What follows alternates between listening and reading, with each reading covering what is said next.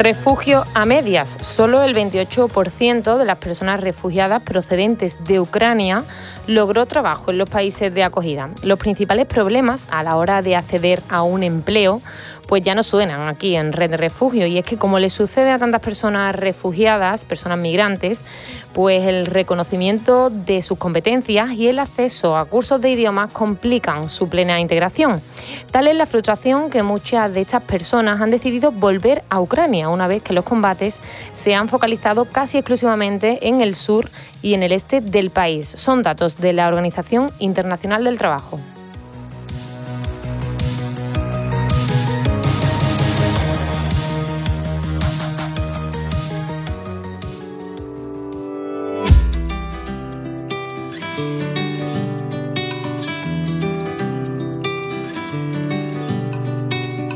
Pasas el día conectado, escondido en algún lugar, acechando como un extraño, controlando con tu mano alguna falsa realidad, sin entender lo que está pasando. Tienes que tratar de comprender que están cayendo estrellas en el mar y no las ves. Vas mirando de reojo a la verdad son los rostros de la vergüenza que te rozan sin tocar. Mires para otro lado, a mi corazón abandonado. Se está haciendo muy tarde para levantarte.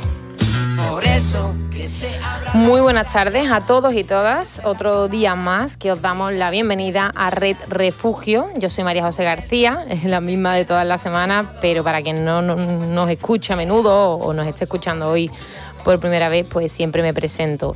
Eh, Red Refugio es un programa que hacemos desde CEAR, que es la Comisión Española de Ayuda al Refugiado, y que es posible este espacio eh, pues gracias a la onda local de Andalucía, que nos permite traerlo a, a este estudio, producirlo, emitirlo para todos vosotros y vosotras.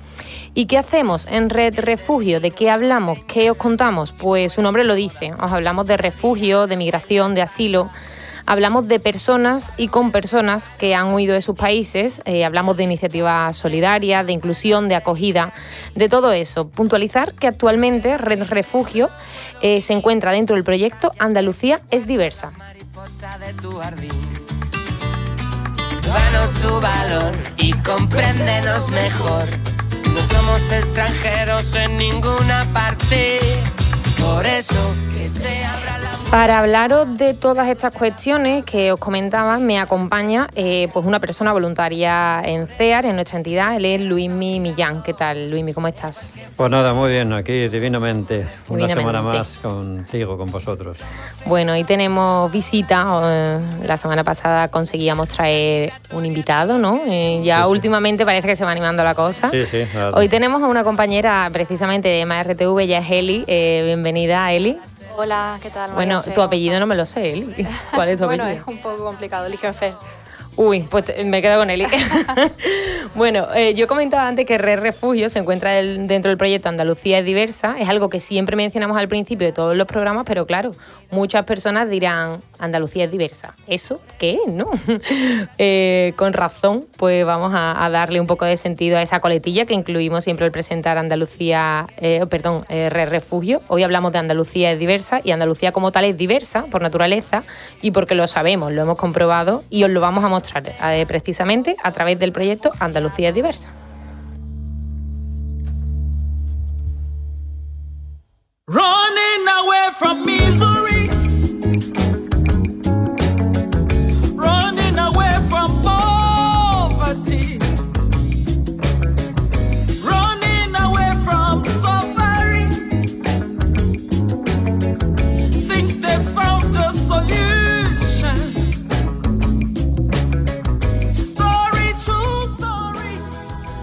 Bueno, María José, pues antes de adentrarnos en Andalucía Diversa, os voy a contar un poco, si me permite, sobre la canción que ya está sonando, que ya están escuchando nuestros oyentes en nuestra caravana musical.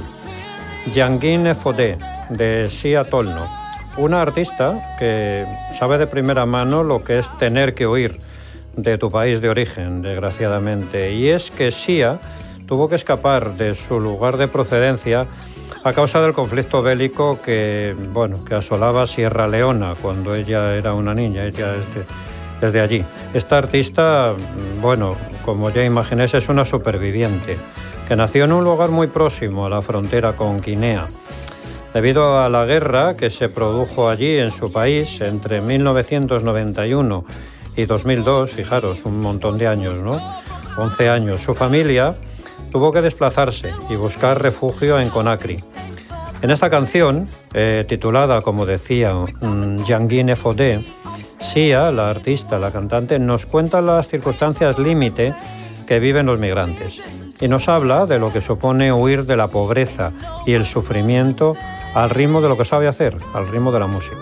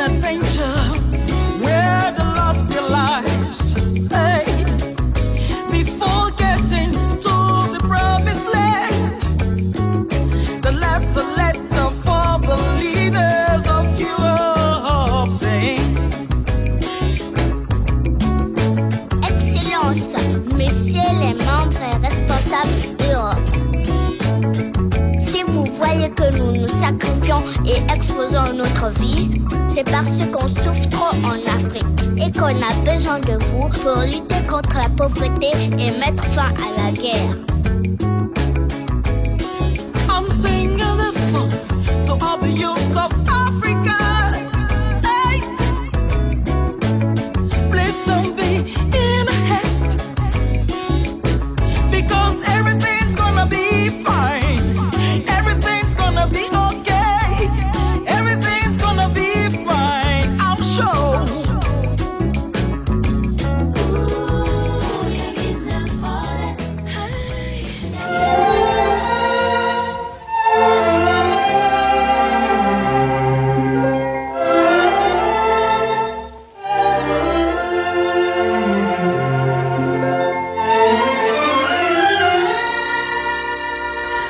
Bueno, pues de la buena música que nos trae Luismi pasamos ahora al buen cine que nos trae Luismi en Candileja. Cuéntanos, Luismi. Pues sí, María José, mira, eh, la madre que queda lejos es posiblemente una de esas razones por las que hay que mantener la fortaleza en el exilio, allí donde te toca, ¿no? Aún entre lágrimas que anudan la garganta.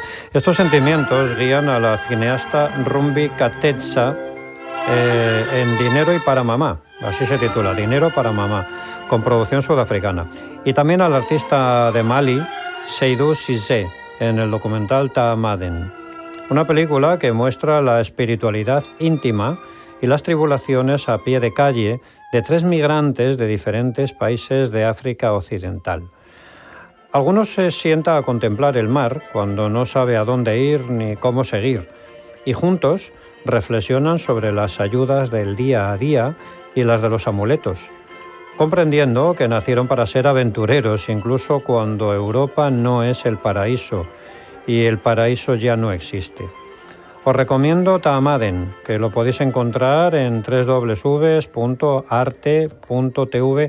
dentro de eh, esa plataforma Generation Africa que os decíamos anteriormente. Y aprovecho, María José, para anunciar que a partir de la semana que viene nos vamos a recomendar películas que se han proyectado en el eh, reciente Festival de Cine Europeo de Sevilla y que tienen que ver con nuestra temática. Es pues Me parece estupendo, una idea estupenda. Muy partir de la semana que viene. Fantástico.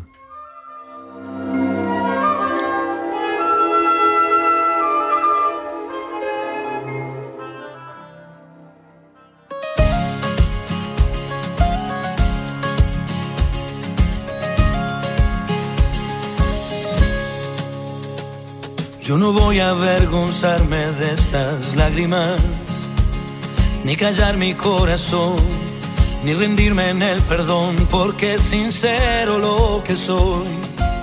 No bajaré mi bandera. Andalucía es diversa. Hablamos de este proyecto cada día en Refugio y hoy toca contar en qué consiste. Una campaña de sensibilización que busca favorecer la integración sociolaboral del colectivo de personas migrantes y a su vez también dar visibilidad a las aportaciones que estas personas migrantes hacen a la sociedad andaluza. Pues sí, una campaña, un proyecto que ejecuta EMA RTV con la colaboración de CEA en Andalucía y que está financiado por la Dirección General de Coordinación de Políticas Migratorias de la Consejería de Presidencia, Administración Pública e Interior de la Junta de Andalucía.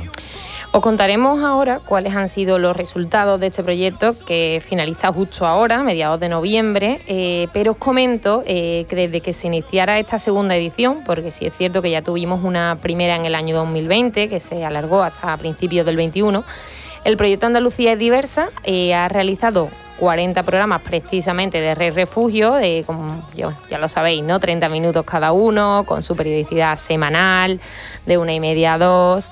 Y bueno, además, 11 microespacios audiovisuales eh, de unos 3 minutos cada uno. Eh, de eso vamos a hablar ahora en nuestro espacio de entrevista. Y también una campaña de sensibilización online en web y en redes sociales. Y para Broche de Oro, pues tendrá lugar, como comentas, María José, este viernes 18 de noviembre con un evento final, un evento, un evento especial, con personas expertas en el ámbito de las políticas migratorias, asociaciones, medios de comunicación. ¿Para qué? Pues para poner en común con sus enriquecedoras experiencias.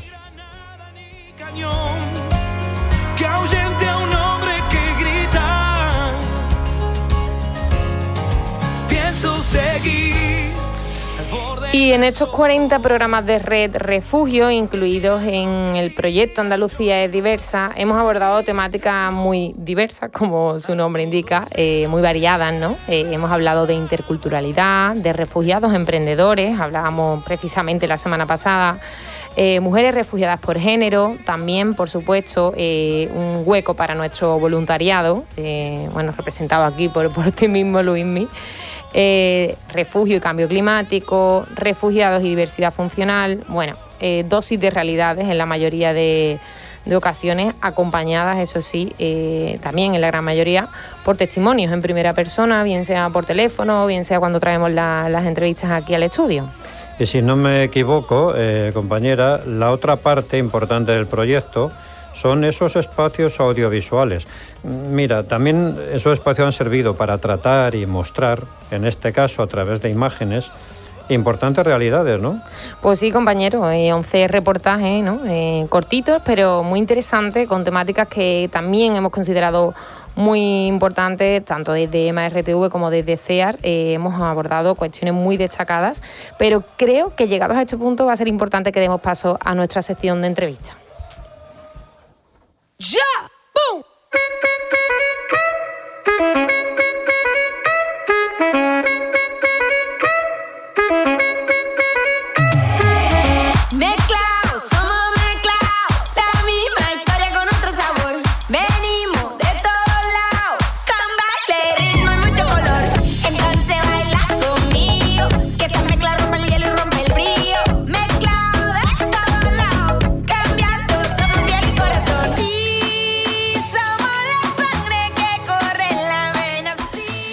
Como decía hace segundos, eh, es importante dar paso, eh, llegados a este punto del programa, a nuestra entrevista, eh, porque estos espacios audiovisuales han jugado, bueno, en estos espacios audiovisuales han jugado un papel muy importante nuestros compañeros y compañeras técnicos y técnicas de EMA RTV, Eli y Rafa. Ah, entonces, por eso se nos ha colado Eli aquí, ¿no? En el estudio. Ya decía yo que, que hace ella por aquí, ¿no? Efectivamente, Eli nos acompaña en el estudio. Eh, ella ha sido una de bueno, nuestras cámaras editoras en, este proyecto Andalucía es diversa, junto a Rafa, que lo hemos mencionado también. Bueno, Eli, lo primero, bienvenida a tu casa. Hola, ¿qué tal, María ¿Qué tal, Luismi? Eh, vamos a adentrarnos contigo un poquito más eh, en este proyecto en Andalucía es diversa. Yo no he querido adelantar nada, es cierto que he mencionado las temáticas que hemos abordado en Re Refugio, que al final pues muchas son muy parecidas ¿no? a las que se han abordado eh, en esos 11 microespacios audiovisuales. Eh, pero bueno, vamos a, refrescar contigo la memoria y, qué temas se han tratado en, esto, en estos audiovisuales. Que tú recuerdes.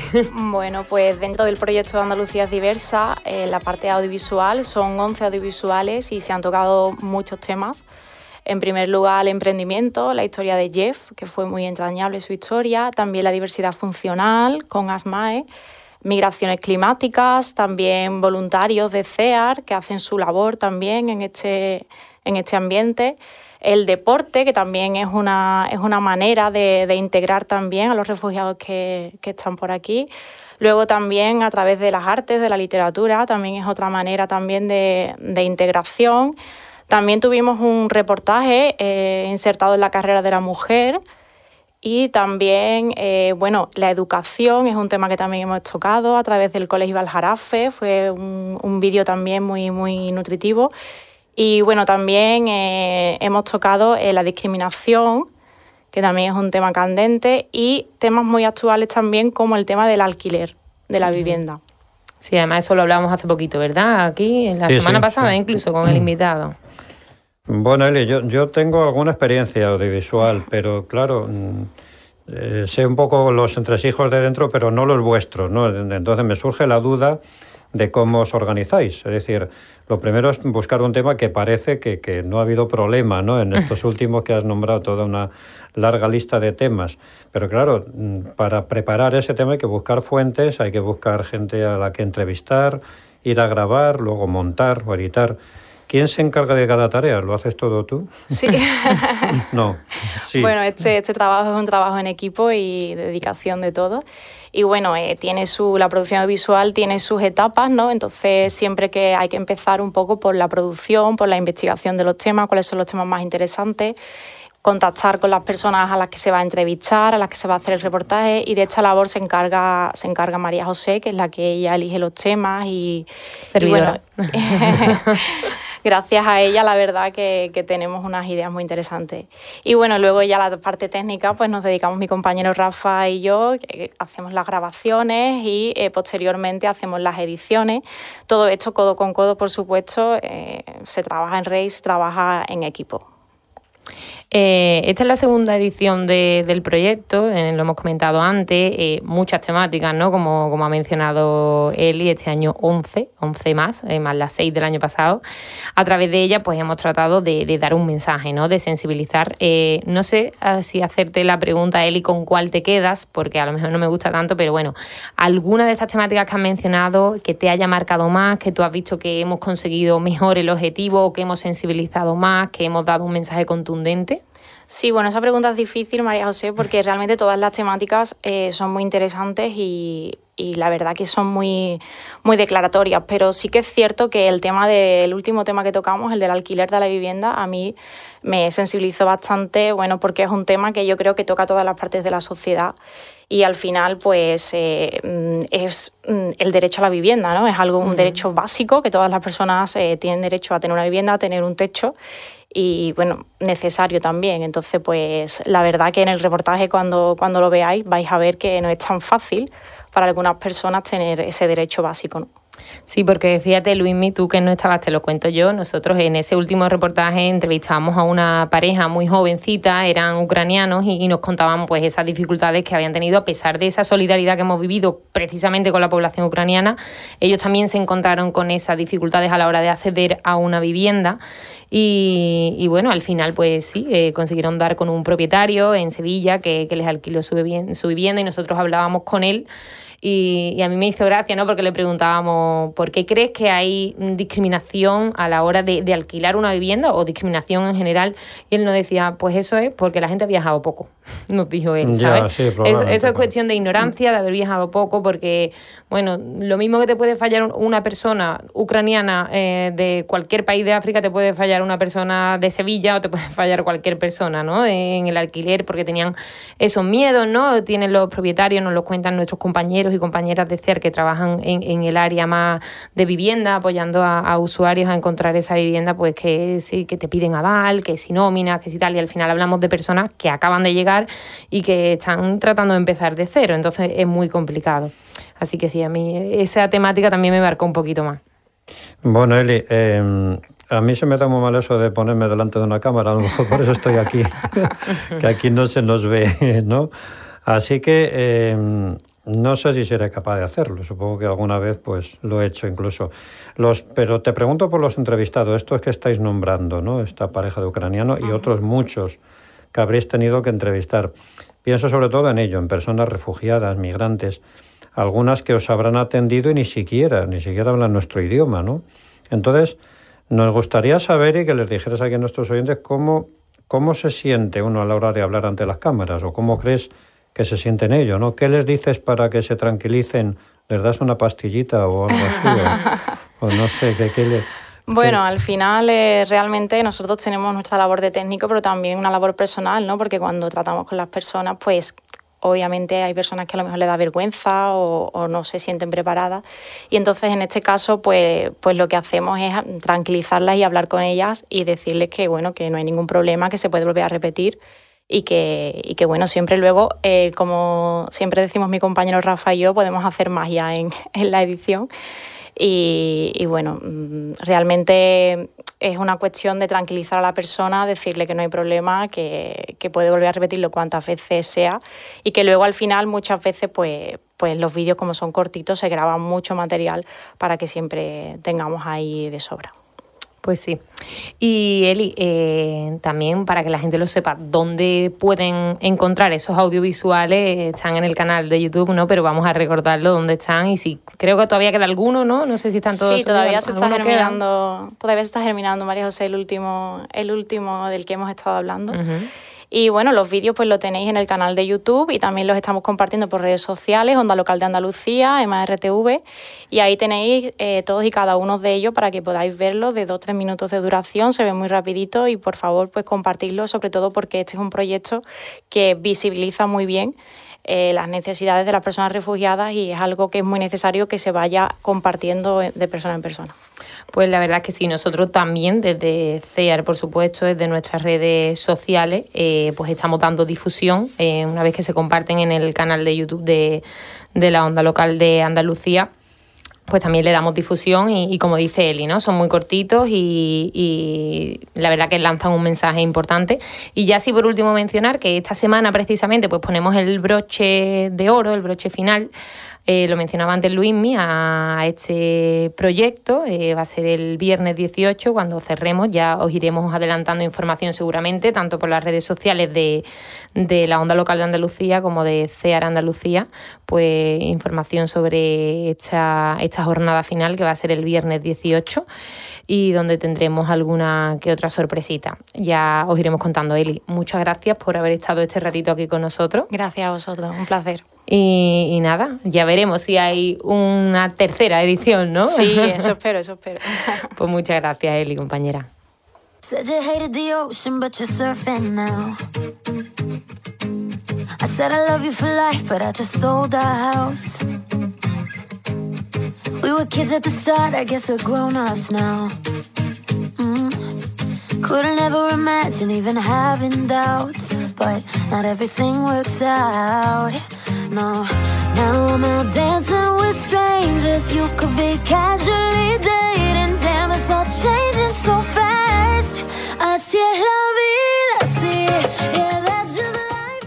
Bueno, pues eh, llegamos hoy a nuestra sección de ¿Sabías qué? con un país de América Latina, Perú.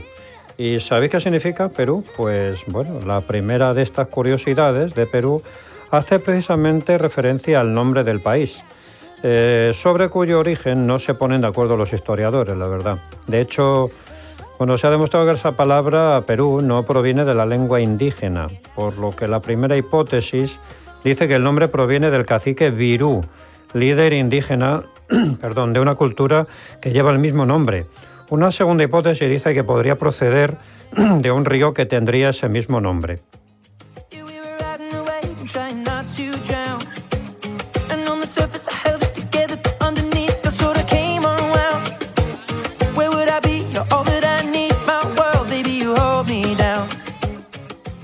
María José, ¿llamas? llamo.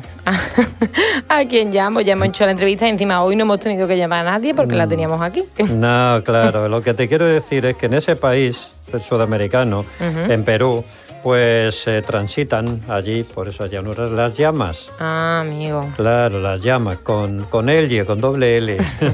Esos bellos animales que habréis visto seguramente en películas. Pero no solo las llamas, viven allí en sus montes y llanuras. La enorme variedad de este país en cuanto a su fauna y flora es mucho más grande. De hecho, su Parque Nacional del Manu obtuvo un récord mundial de biodiversidad. Fue construido en 1973, un lugar entre la selva amazónica que alberga diferentes especies. En Perú, fijaros, existen más de 3.000 variedades de patata y más de 50 tipos de maíz. Además tiene 90 microclimas distintos y es el primer país en número de especies de peces, el segundo en especies de aves y el tercero en anfibios y mamíferos, fíjate.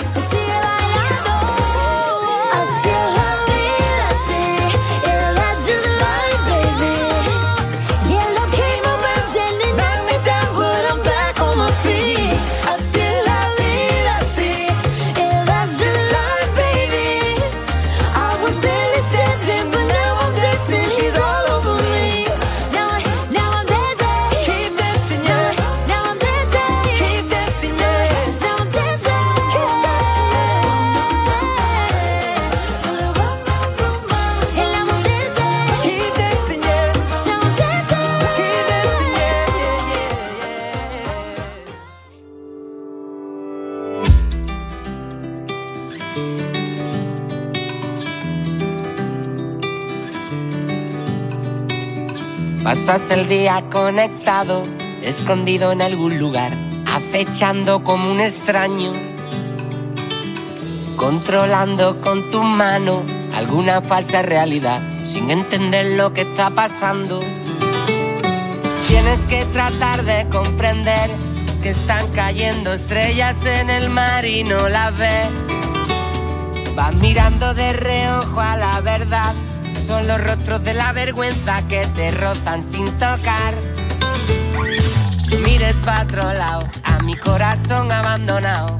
Se está haciendo muy tarde para levantar. Bueno, pues llegamos al final. Me encanta esa sección que nos trae normalmente sobre países, compañero, con curiosidades que nos permiten también hacer un kick eh, que se agradece nuestro programa.